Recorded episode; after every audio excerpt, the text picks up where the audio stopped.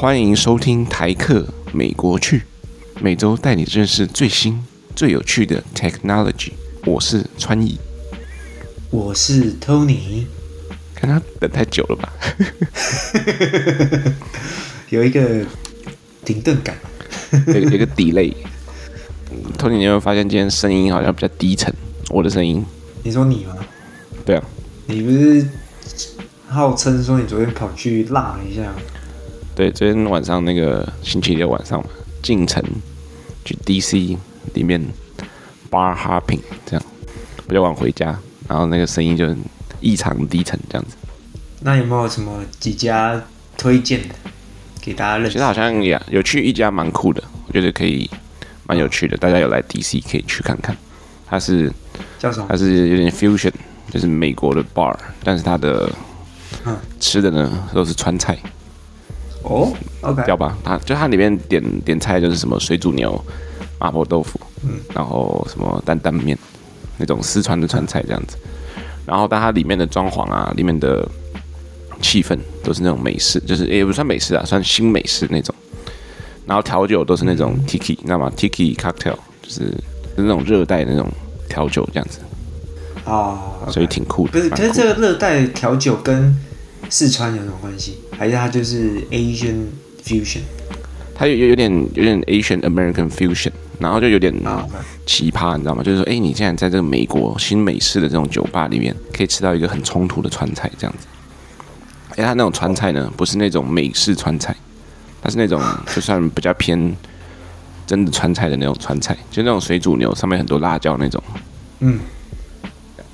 然后，然后那个经过伊贝的认证呢，因为伊贝是四川人嘛，他就说这个东西，这个吃起来真的蛮正宗的，他觉得还可以。对，对对对，蛮酷的，叫他名字叫 Astoria，Astoria。然后，然后我我们后面还有一个那个插曲，这个这个要讲完？这个会不会会不会太 too much？没关系啊，就我们我们喝完那个喝完那个酒，感觉嗯心情蛮好的，下周再去下一摊。然后我们那个学长就帮我们打 Uber，就跟我们一起打，我们去打 Uber 去那个下一个地点。然后我们其他人都不知道去哪里，然后下车才发现我们要去一个那个 Strip Club，你知道吗？Strip Club，这你学长选的地点？对对，他说那个地方 DC 还不错，蛮 classy 的地方，就不是那种很很乱的那种，他就是一般的那种啊脱衣舞店，你知道吗？啊，然后然后重点是我们准备要进去之后，我们有一个朋友。他穿了一个运动裤，然后他就他就不让那个穿运动裤的人对被挡下来，他就不让穿运动裤的人进去。然后他就，然后我们就在那边门口这边看，你干嘛穿运动裤？我们全部人都好好的，就你害我们不能进去。然后我们就在那边搜，那时候好像晚上十二点吧，半夜十二点。然后我们在路边在那边搜，附近有没有沃尔玛或者那种 Target 开二十四小时的，然后看能不能买给他买一件裤子这样子。然后碰到两个英国佬。然后学长就说：“呃，你觉得我出多少钱可以让你们两个交换裤子？” 他说：“我我跟你买你身上你身上那件裤子可以吗？”那个人是那个是个英国人。然后英国人在问我们说：“哎，这边要怎么叫车比较方便？是要拦 taxi 还是要用 Uber 比较方便？”因为他说他们叫 Uber，但是被取消。然后他们就很很沮丧，他们就说：“是不是要？”啊，他们不是讲 taxi，他们讲 cab。嗯，cab 英式讲法，对啊，说是不是要拦 cab 才可以？然后学长就走过来就说：“哎，呃，How much would you willing to like switch your pants？” 我猜看，我猜看，他有答应吗？先说他有答应吗？他嗯，没有啊，他有点开玩笑了，就是大家在在聊，有点开玩笑。然后他就说：“Yeah，他说 maybe a, a few hundred bucks。” 高飞讲更话，所以后来有买到啊。裤子没有没有，后来我们就没有去，就就走了。所以没去到这个脱衣舞，没去到这样子。然后后来就差不多了，后来玩的觉得差不多，也也回家了。OK，Tony，你今天要讲的东西呢，其实是来自于最近在 Instagram 很常被推的广告。就最近很常在滑 IG 的时候就被推送这种 crowdfunding 的投资平台。然后通常投资的标的就是那种房地产这样子啊，然后就觉得很有趣。到底说，因为一就是觉得很很有趣的地方在于说，以往这种房地产投资的门槛都比较高，嗯、对不对？就你首先你得要有一个头期款，然后你去找银行借贷，然后你要做这个房子的过户啊那些，然后整个流程大概要超过一两个月这样子。对，而且这还不包含你去看房子、去选标的的时间，所以整个加起来可能三四个月，你才要把它去投一个房子。嗯嗯嗯，然后买好房子之后，你还得找租客去来租你的房子，然后你还要做房子的这种维护啊、营运这样子。最近看到这种 crowdfunding 的这种 real estate investment 的这种平台，uh huh. 群众募资房地产投资平台，对，觉得蛮酷的。就是这种哎，房地产投资，没想到也可以用这种小额的方式，嗯哼，去入门这样子。所以想说今天可以我们来讨论一下这种新形态的这种科技服务，看他们有什么好的，然后或是有什么缺点，我们来一一剖析。好，行，我觉得这个这个概念蛮有趣的。那么好几个好朋友很喜欢啊、每次去了一个地方，就在那边说要不要自产自产，找人家一起合买房子。啊，你合买房子还是得跟银行就是贷款啊，你还是要跑那些流程，要搞很多东西。所以我觉得这个房地产投资的这个这个群众合资的这个东西是，他们应该会蛮有兴趣的。然后他们可以考虑一下，就不会那么辛苦。然后讲讲这个之前，要不要要不要先讲一下，就是现有的这个投资产品？可以啊，就是一一些传统的投资产品。第一个当然就是你自己买额外的房子嘛，你要么就是租出去，要么就是装修之后把它转手卖掉嘛，这是一种投资方式嘛，简单粗暴，对吧？简称炒地皮。对，炒地皮 啊，另外一种呃，现在已经有的叫做房地产信托基金，这个英文叫做 Real Estate Investment Trust，有简 REIT，REIT，然后或是 ETF，因为有一些这种信托基金是公开交易，那他们就会变成一个在股票市场上的 ETF，那你就可以去买，看你要买一股几股，然后你也可以随时卖掉这样子。所以这是现现有，其实台湾也有这个这种房地产投资的信托基金，只是好像没有很夯。我看了，就是好像有两三个比较大的，然后但是那个交易量没有很多，所以相对来讲，在台湾就没有这么受欢迎这样子。对，我我觉得就相对来说，那这个群众合资的这个概念又更更新了，就是在台湾好像目前还没有。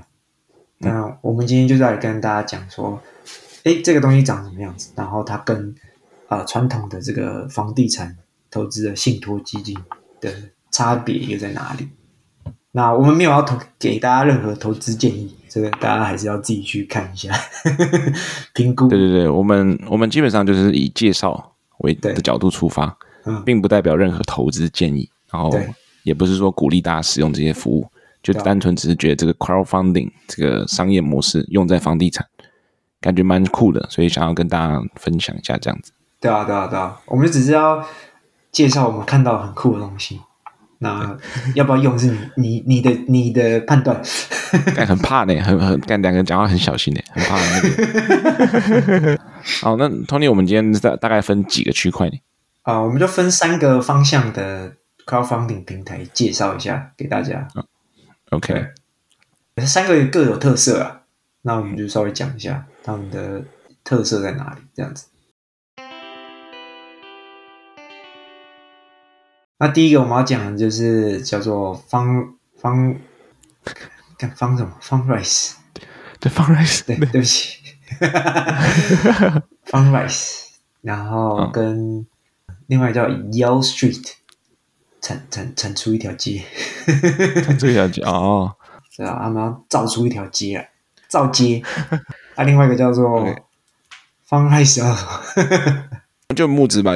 大家比较酷的就是它比较酷，它的那个 Fundrise，人家都是 Raise Fund，然后它是 Rise，对，有点不一样，对，稍微不一样。这两个特色呢，就是说这两个投资平台呢，他们最后会去投资的东西，主要是一些比如说出可以出租的房地产。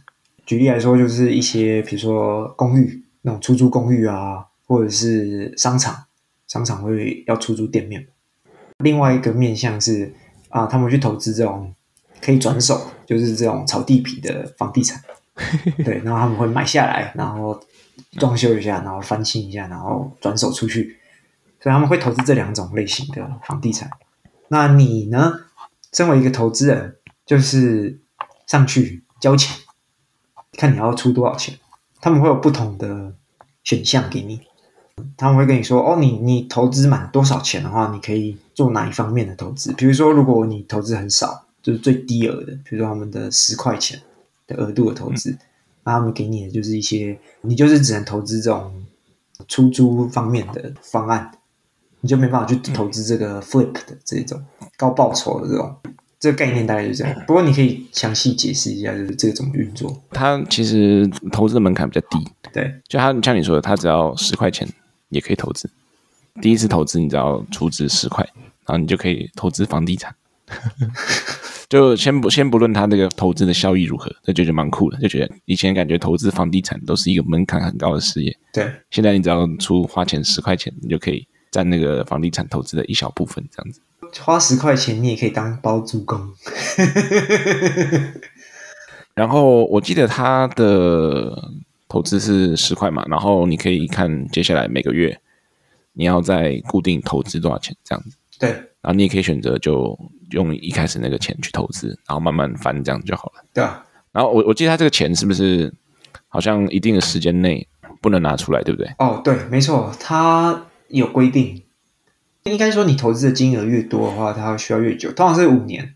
像他们的 Fundrise 是五年，嗯、他想要做的是长期投资。所以，如果你是想要炒短线的人，就不太适合用这种东西，因为因为你如果提前拿出来的话，会需要呃缴一些罚金之类的。感觉炒短线的人应该比较不会选择房地产去做短线交易。对，我也觉得，对啊，因为毕竟房地产那个流动性还是比较差一点。嗯哼。然后，哎，我可以，我我觉得可以讲一下这个出租的这个概念，就是说为什么会有这种出租的这种商业模式。嗯哼。就它的背景其实原因是在于说，美国的这个租金跟房贷的比例是比较接近的。对。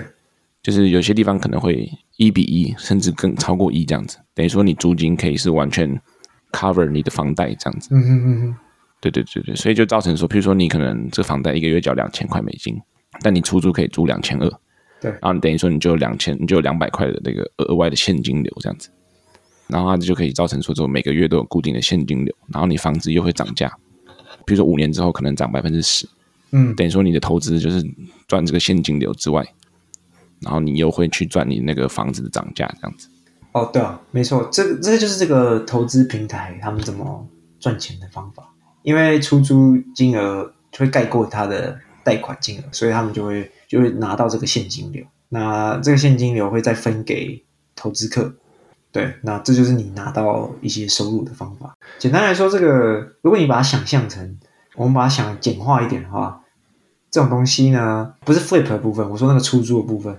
其实跟台湾你很常见那种，就是包租公，就把买了一一间房子下来，然后隔了一堆套房出来的那种包租公，概念是一样的，只是他们是规模化了这件事情，就变成说他一次管理好几个、几十个、几百间这种出租公寓，然后赚那个租金，然后再分给大家。反正我们刚刚不是讲了 Fundrise 跟 Youshi 你的投资就是。只能选说你是要投到，比如说出租业务，或者是这种炒地皮业务。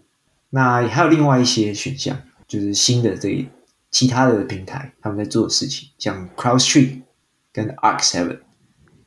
CrowdStreet、Arc7 他们在做的事情，就是除了这种，因为我们刚刚讲这个出租嘛，出租服务，他们其实就是像是一笔基金，所以就是每个人，比如说穿一投十块钱，我投十块钱，然后其他人也都投十块钱进来。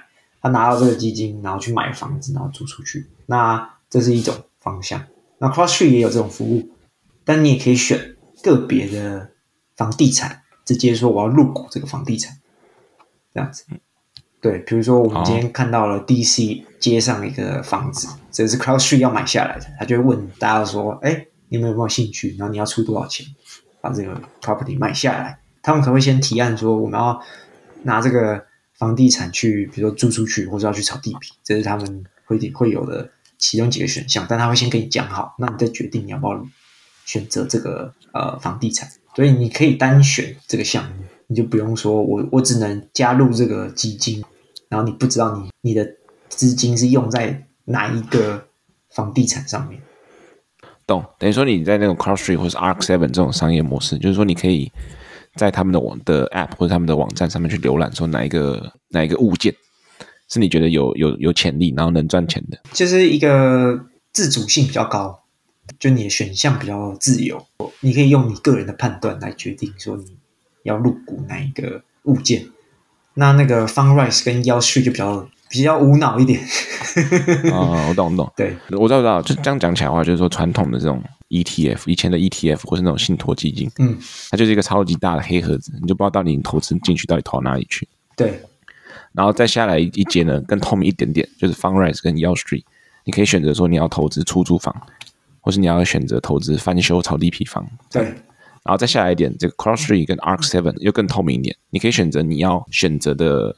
property，或者说你哪间房子你特别喜欢，你觉得特别漂亮，对，你要买多买一点那个房子，你想要占股，对，然后你就可以直接去更直接的去投资，对，它可能更能反映你投资的眼光。比如说你觉得这个房子万中选一，我就是要投资它，投，对，然后这房子涨烂涨歪，直接涨百分之五十，然后你就赚烂这样子，对，你就赚烂，你就说你看林北是投资天才，对啊，或者说反过来干，然后投完资之后发现干的房子漏水。亏烂，对，极极有可能，也有可能。懂，哎，他其实蛮酷的，就有点像小时候你在班上，然后大家群众募资，要办一个什么什么活动，同乐会，然后每个人交两百块这样子，然后存到那个铺满里面，然后钱够了，然后就可以在同乐会的时候订披萨、订蛋糕、啊订汽水、饼干这样子。娱乐基金都退少补。对，只是大人的这个同乐会呢，就是在炒地皮。他就是，哎，你要不要出两万？你出五万，然后我出三万，哎，我们一起来买这个房子，这样子。对啊，没错，概概念蛮类似的。这个概念其实从小就有。我无法想象这个服务假如在台湾出现会怎么样，大家就会觉得说，干这个我邪恶服务，炒地皮，让居没有办法实现居住正义。会不会？他干这个邪恶的服务，就已经大家就住不起房子了，还要搞这种投资的东西？我觉得会，可是。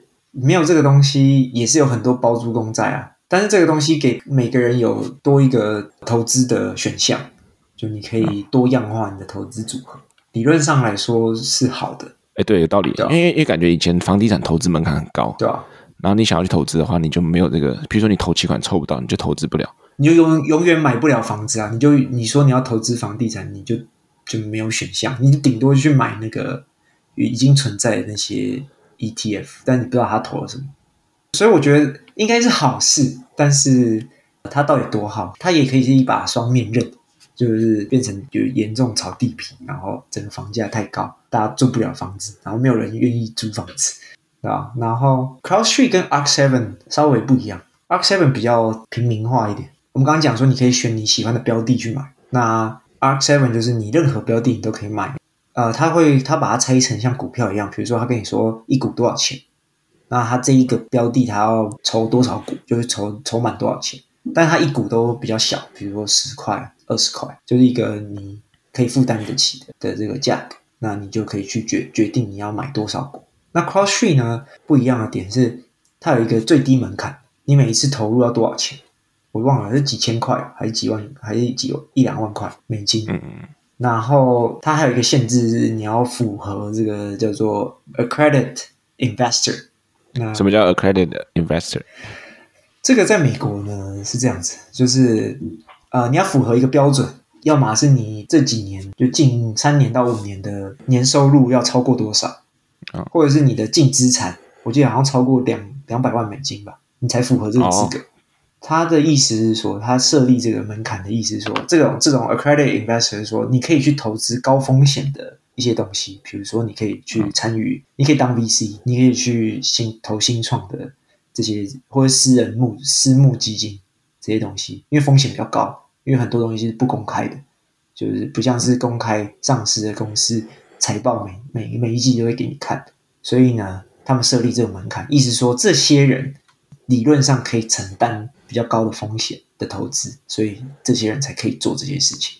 我刚开始觉得这个这个门槛很瞎，就是想说，哎，你这样子设，因为我想知道原因，因为我想说，你这样子设的话，不是表示说，呃，因为高风高风险的投资通常迎来的是高报酬，嗯，就是一部分的投资是会是高报酬。那你让这个符合标准的人越来越有钱，那然后没有符合标准的人永远没有这个机会去踏入这些。有高风险，但是有可能也拿到高报酬的投资，这样不是变成 加大贫富差距吗？哦、我那时候一开始的想法是这样，我想说，然后所以我去查了一下为什么，然后我才查到那个解释。他们是说，因为这个法案很久以前就有了，这个好像在美国，帮大家科普一下，这个在美国是在经济大萧条的时候定出来的东西。啊、嗯，那一定是有人爆炸了才会那。对，他们说那时候有太多这种呃 scam 投资诈骗，就跟你说，哎、欸，嗯、就是你要不要投这个？我是最近在做这个什么东西，然后会之后会发，然后很多人被诈骗，然后就是钱都没了，所以他们要遏制这种诈骗，然后他们觉得有一定资产的人才有办法承担这些风险，所以他们才设立这个条款。华尔街之狼这样意思吧？就骗人家买一些奇怪的标的，对，然后就卷卷款逃跑，对，类似的概念。我们刚刚大家大家认识完这个，可以选个人，你自己可以选投资标的的这种 CrowdStrike 跟 Arc Seven。然后我们会看到一个更有趣的，就刚刚我们前面讲到这个 Fundrise 这个 CrowdStrike 这些。他们要投资的时候，他们通常都会投资出租公寓，或者是商办、商商业办公大楼，或者是商场这些传统房地产出租的项目。那这个我们接下来介绍这个叫 ReAlpha 这个平台呢，他们说他们的投资标的呢，都是拿去 Airbnb 出租这种短租型的的商房地产，假日房源。对，假日房源。对，所以简单来说，他不挑，比如商业办公大楼，他不挑商场，他的投资标的都是挑，比如说这种 LA 豪宅有游泳池这种无边际泳池豪宅，或者是那种，就会给大家在 Airbnb 上面很吸睛的这种投资标的，或者这种地点很好，比如说在机场旁边，那他们就把它买下来出租，就是开始搞 Airbnb 的生意，就他们帮你经营这些 Airbnb 的生意。所以，如果你投资 ReAlpha，、oh. 你可以说我也是一个 Airbnb host。对，所以他就是通常都是用这种 Airbnb 拿来出 Airbnb 或是这种 Verbal 假日的那个房源去出租这样子。对，他们这个公司，反正一个印度先生老先生他创的，然后他就一直强调说，他们公司很科技，就是他们挑房子是用 AI 去挑，所以他们去学习说 Airbnb 上面哪些很夯的房子有什么特色。他们爬了几十万笔这种资料，就训练出了一个 AI 人工智慧来帮他们挑接下来要投资的标的。你看、欸、这个 AI 要确定嘞？你用 AI 挑房子要确定哦。哦，这个 AI 挑房子这个错的东西很多，这个之后可以单跟大家分享一下。之前有那个 Zillow 妈买到头苦，亏到头苦吞口烂。对啊，嗯，没错。那他们就跑说是适不适合 Airbnb 出去？就比如说它的地理位置啊，它交通便利性，然后它房型。哎，合理啊。假如他用 AI 去跑这个东西，适不适合出租？比如说这个地方出租的率高不高？对，然后。他购买的时候不要溢价，不要过度，比如说为了快速，然后去用一个比较高的价格收购的话，其实我觉得还可以。对，哎，我我我觉得蛮屌的，就因为我最近就是我们家附近东岸嘛，东岸，或者、嗯、说你们那边应该也是，就他那些，比如说山里面这些荒郊野外，就有一些很漂亮的 Airbnb。对，比如说小木屋那种，它那个屋顶是那种三角形的那种斜斜。A frame。对对对，然后后面有这个，后面有个这个 Jacuzzi，对，就是温水这个按摩池这样子。嗯。然后你可以在前面生火烤肉这样子。然后他一个晚上收的钱大概都是那种三四百块美金，对啊，然后可以大家可以住七八个人这样子，嗯嗯嗯嗯，对。然后我每次看的时候就想啊，看好像感觉可以去一下，好像也没有很贵，多找几个人，对啊，就开趴度假一下。对，对他们这个概念其实就是，其实很多老美有钱的老美会有这种，他们会有这个度假屋、度假别墅，他们不可能一整年都住在那里嘛，因为这是他们度假用，然后一定会租出去。所以他们的概念来源就是从这里，然后他们决定说要把它规模化，所以他们就去说，哎，那我们就去找跟 Airbnb 会在 Airbnb 上面红的这种标的来投资，然后来把它租出去。OK，Tony，刚才那个大概讲完三个面向。不同的服务，就接下来可以稍微比较一下他们这个新型代 Crowdfunding 投资平台跟传统这个房地产 ETF。或是那个信托基金有什么实质上的差异？这样子，OK，我我觉得最大最大的差异就你今天听完这个最大的差异就是这个新的 crowdfunding 平台通常拥有比较高的标的的自主性，就你的自由度比较高，你可以选择的东西，你可以选说我想要投比较专注在哪些投资标的上面，不像是这个传统的 ETF 或者是信托基金，你比较没有办法明确的知道说你的钱都用在哪些房地产上面。那但是相较之下的另外一个差别就是，啊、呃，这些新的 crowdfunding 基金，因为你是基金，所以他们希望你可以长期持有，就长期投入，就这个基金不会，他不希望你今天买，明天就卖，因为因为房地产你不会今天买，明天就涨.对吧？你的租金不会收一天你就就不要，所以他们希望你长期持有，不像是那种已经在证券交易所上面的这些房地产 ETF，你是可以当天买卖。还是有一点差别在。第三个差别的话是，哎，第三个差别是什么？刚讲刚那个管理费用哦，对，就是这些 ET，不管是 ETF 信托基金，或是这些新的 crowdfunding 平台，这管理费用都是有差的。每一家公司会有自己的管理费的规则在，所以大家就是自己要稍微看一下。所以我觉得大概大概就这三个点吧，只是跟大家分享说，我们觉得这很有趣，我们觉得这个概念很酷。也多了一个投资选项，只是你要不要用，就是看大家自己要去做功课。对对对对对对，真的，因为我们两个自己一开始也用，想要用一下，就后来做一下功课，说嗯，好像还是有一些差异在，所以我们自己也还在研究。对啊，对啊，我们原本想说，呃，无脑用一下。对，对我们我们也算是投资小白，所以我们只是跟大家说我们看到的新的东西。好，我们就今天到差不多就到这里了。Tony，你有没有觉得什么？还有什么东西可以拼单的？嗯，你有想过什么东西可以拼单吗？投资的游艇，或是私人飞机哦，这种高高价格，然后一般人可能比较没有办法负担。因为私人飞机你也不会说每一天到晚要飞来飞去，或者说游艇你也不会一天到晚在游艇上面开来开去。对，没错。我们不是有看过，就是有一些是 Uber 吧，就是游艇出租或者私人飞机出租，就短租。哦，对对对，哎，对啊，对啊，对啊，我知道了，不要不要使用啦，就是你有几个有钱人去拼一个，如果是说不要有钱人，一般人也可以拼一个游艇，拼一个那个私人飞机，然后去做出租，然后那个商业模式就跟就跟这个 crowdfunding 的这个投资平台一样，收租金。对，我觉得那些平台不应该有一些平台他们是自己买来然后租出去，我觉得他们不应该自己买。哦，串串一条龙嘛。先对，先推出一个基金，十块钱你就可以拥有一 一部分的游艇，哦、然后他再把买到的游艇拿出去租。哎，干可以。然后他们就一般会没有这个资金压在这个游艇上面的这个，对，没有没有不用把钱压在一个很大的风险上面。然后一方面他们也可以出租，他们就透过中间这个提供这个营运这个服管理服务去做收取费用这样子。好啊，那今天差不多就到这里。感谢大家的收听，那跪求分享，对，帮我们分享给一个亲朋好友，然后或者是就是在 Apple Podcast 或者 Spotify 上面帮我们留个五星好评。哦，对，然后或是有什么建议的话，可以留一个评论，让我们知道说哪里可以改进，或是哪里觉得好的话，也可以给我们一些鼓励，这样子。好，那我们今天差不多到这边，谢谢大家今天收听，下次见，拜拜。